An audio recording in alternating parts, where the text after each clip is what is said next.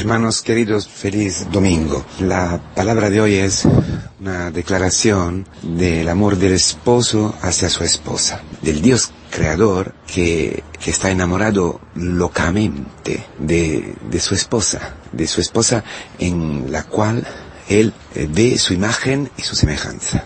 Y ve a ti y a mí así, hoy, hoy te ve así. Hoy, no obstante tu realidad, no obstante mi realidad, Dios con los ojos de su Hijo Jesucristo, que son los ojos de Dios, que es el corazón de Dios, que son las palabras de Dios, se acerca a ti. Porque en esta semana, en toda tu vida, nunca ha dejado de ver en ti, en mí, su esposa. Su imagen y semejanza nunca ha dejado de verse a sí mismo reflejado en ti, aunque tú y yo hemos pasado quizás mucho tiempo de esta semana sin trabajar en su viña, sin trabajar en su amor, en Él, con Él y por Él, en la situación de Génesis 1, el primer capítulo de Génesis, donde Dios ha creado el hombre a su imagen y semejanza para guardar, custodiar, servir a la tierra, servir al universo, vivir en comunión con Él, entregado completamente a Él, abandonado completamente a Él, a su providencia, a su amor, a su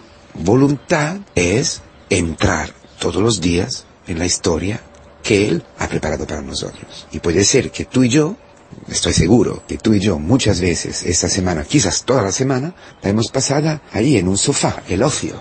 Pero sabemos que el no trabajar es signo de algo que no funciona. El trabajo da una dignidad al hombre. El trabajo, producir, hacer, cumplir la voluntad de Dios y eh, traer a casa el dinero para sustentar a la mujer, a los hijos, trabajar en la casa, que los hijos, el marido, para que la familia pueda vivir en un ambiente eh, bello, un ambiente eh, limpio, un ambiente digno, pueda comer bien. No es que todos tienen que ser chef, ¿no? Cocineros eh, maravillosos, no, porque un plato muy sencillo, hecho con amor, es trabajar dentro de la voluntad de Dios. Es estar dentro del plan de Dios, dentro de la orden pensada por Dios. Por eso está iluminando a todos nosotros el reino. El reino de Dios, el reino eterno, el reino que no nunca eh, se acabará, que es el amor de Dios cumplido, donde el hombre puede vivir eternamente, en la bienaventuranza, la dicha eterna. Y ha escogido Abraham. Y dicen los rabinos, hasta los rabinos, decían que, que Dios ha creado antes del hombre la misericordia para recobrar al hombre, para acoger al hombre pecador. Porque hay un pecado que rompe la alianza, que rompe con Dios y proyecta y empuja al hombre afuera de la voluntad de Dios. Empuja al hombre, empuja a ti y a mí en un sofá, allí en la calle, sin trabajar, pecando. Una imagen del pecado también. Una imagen de estos hombres de la última hora, eh, que tanto hacen escandalizar a los de la primera hora, son los últimos. Los últimos. La parábola de hoy, la palabra del Señor de hoy termina con esto. Los últimos serán primeros. Los últimos. Los que están allí tirados, sin hacer nada, sin saber cuál es su colocación en la vida. ¿Cuántos hijos? ¿Cuántos, de nuestros hijos? Quizás tú mismo, ¿eh? o tú misma, ¿eh? que no tienes un novio, que, que no tienes una novia, o que no tienes trabajo, que no sabes qué estudiar, y, y, y, que estás allí medio deprimido, medio deprimida, o porque tu mujer te ha dejado, tu, tu marido te ha dejado, tu hijo se ha puesto en una situación eh, difícil de pecado, esto te frustra. Y, y así, te, ¿no? Estás como, eh, hay una, como una aspiradora que te está eh, aspirando, te está cogiendo, de, de la voluntad, desde la voluntad de Dios para tirarte allí, en un eh, pasar el tiempo, en un hacer tiempo, eh, porque el tiempo es sin sentido.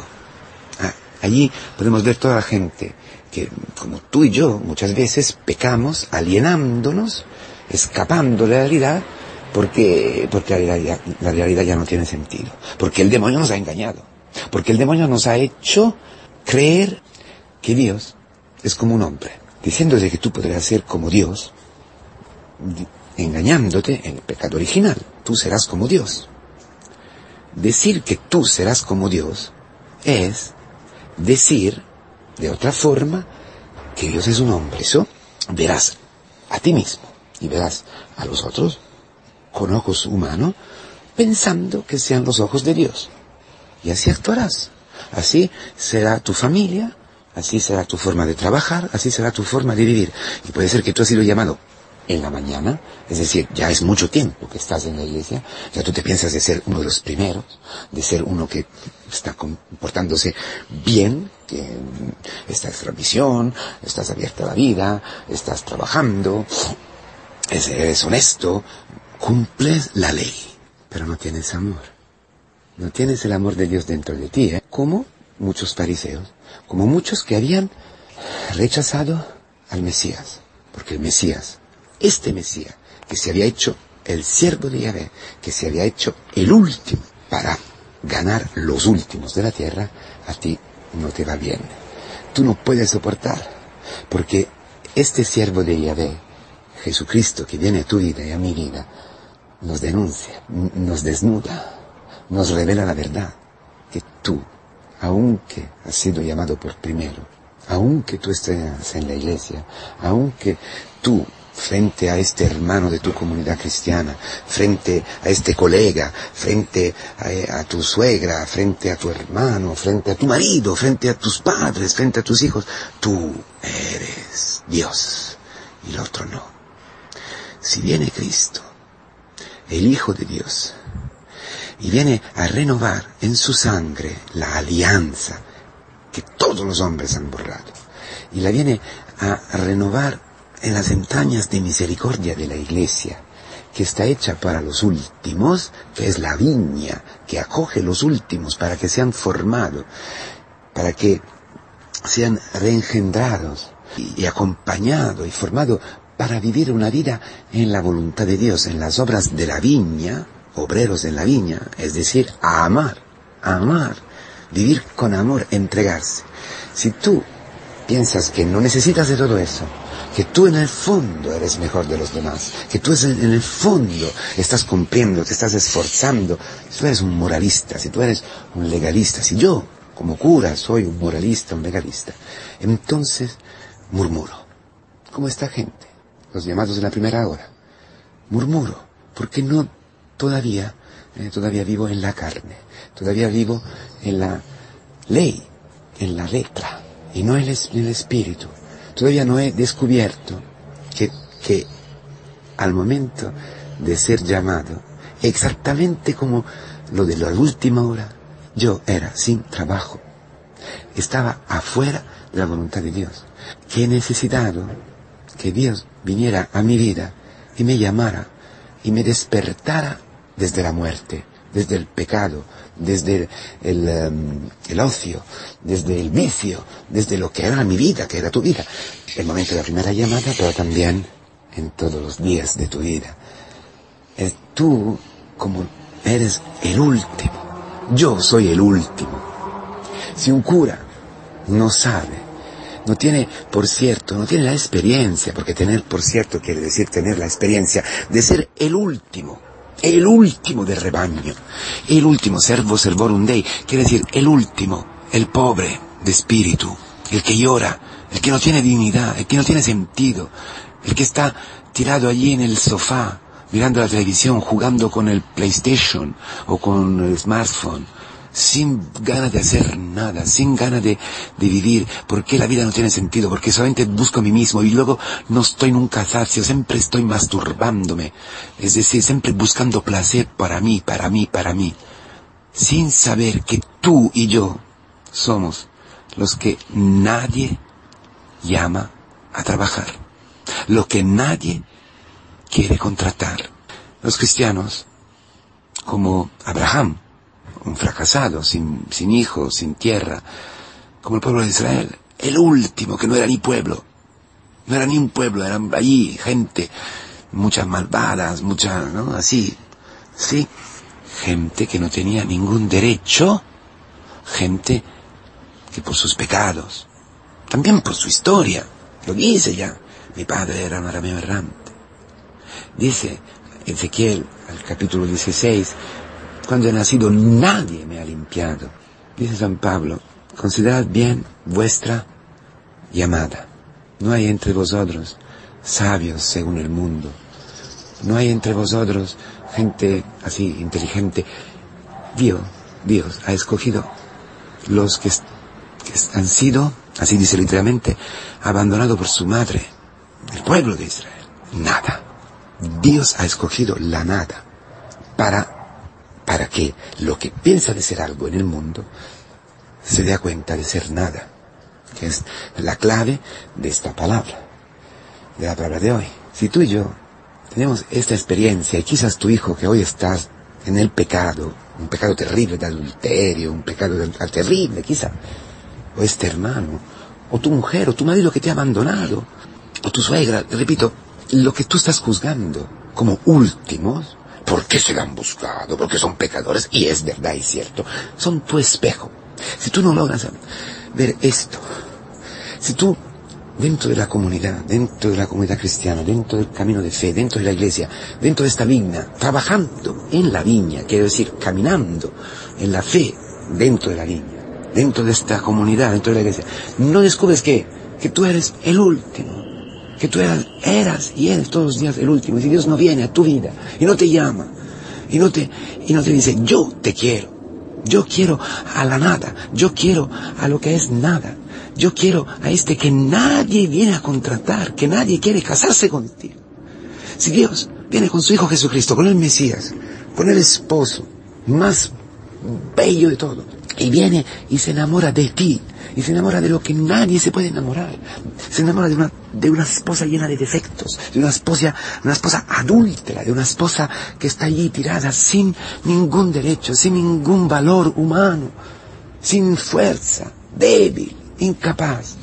Cristo viene hoy a tu vida y viene todos los días como ha venido para los de la primera hora igualmente y te llama y te dice yo te quiero ven conmigo y te contracta hace allí una alianza la alianza siempre el verit ¿eh?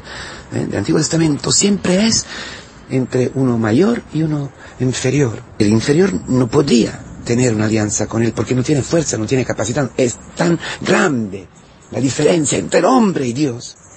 Porque Dios no es un hombre. Y esto te revela hoy la palabra. Hoy esto te revela Dios actuando contigo, que yo, dice en la escritura, no soy hombre. Yo no, yo no te maldigo, yo no te castigo, yo te amo, te amo, te amo. Porque no soy un hombre, porque mi corazón no es del hombre. Entonces, si tú dentro de la, de la iglesia empiezas a experimentar este amor infinito y gratuito que tú no mereces. También el término griego de la Biblia de la 70, que ha sido la primera traducción del hebraico al, griego, eh, la palabra berit, la palabra alianza, ha sido traducida con el término diateke, que es en el derecho griego, era el acto con que uno, un rico, eh, se disponía a donar, a entregar sus bienes los hijos, a los parientes o lo que sea, el testamento, el Nuevo Testamento, la nueva y eterna alianza en Cristo. De esto estamos hablando. Ese es el premio, este es el salario. El salario del pecado es la muerte. Lo que viven los que están allí en la calle, todos en, las, en la plaza de la ciudad que no tienen trabajo, no pueden alimentar a su familia, están destruidos, no tienen dignidad, no tienen, su vida no tiene sentido, no pueden obrar, no pueden hacer la voluntad de Dios. Entonces, cuando tú tienes un dinero, cuando tú tienes un salario, quiere decir que, que has trabajado, que, que, que, lo has hecho bien, si no, te, te licencian, ¿no? Te, te, te echan. Entonces, todos los que estaban allí, quizás en paro, en echados, eh, sabemos hoy qué quiere decir el paro, ¿no? En esta crisis terrible que hay en todo el mundo. Cristo viene y te llama y te dice, yo soy tu salario. Un dinero era, era lo que necesitaba una familia palestinese, una familia de, de aquel tiempo para sobrevivir un día. Dice San Pablo, para mí el vivir es Cristo, en la segunda lectura de hoy.